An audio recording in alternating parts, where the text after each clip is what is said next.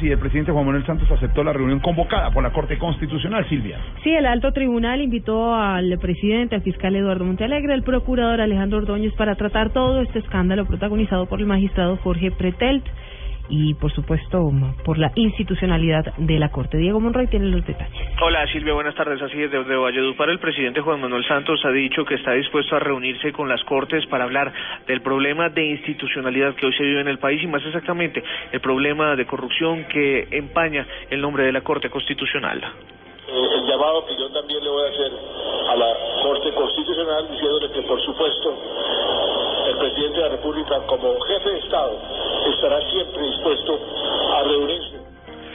presidente Juan Manuel Santos habló de la llamada, del llamado que le hizo la Comisión de Acusación de la Cámara de Representantes a la magistrado Jorge Pretel, quien le va a abrir la, la comisión una investigación formal por todo el escándalo de corrupción que involucra a esta corte con Fidupetrol. Diego Fernando Monroy, Blue Radio.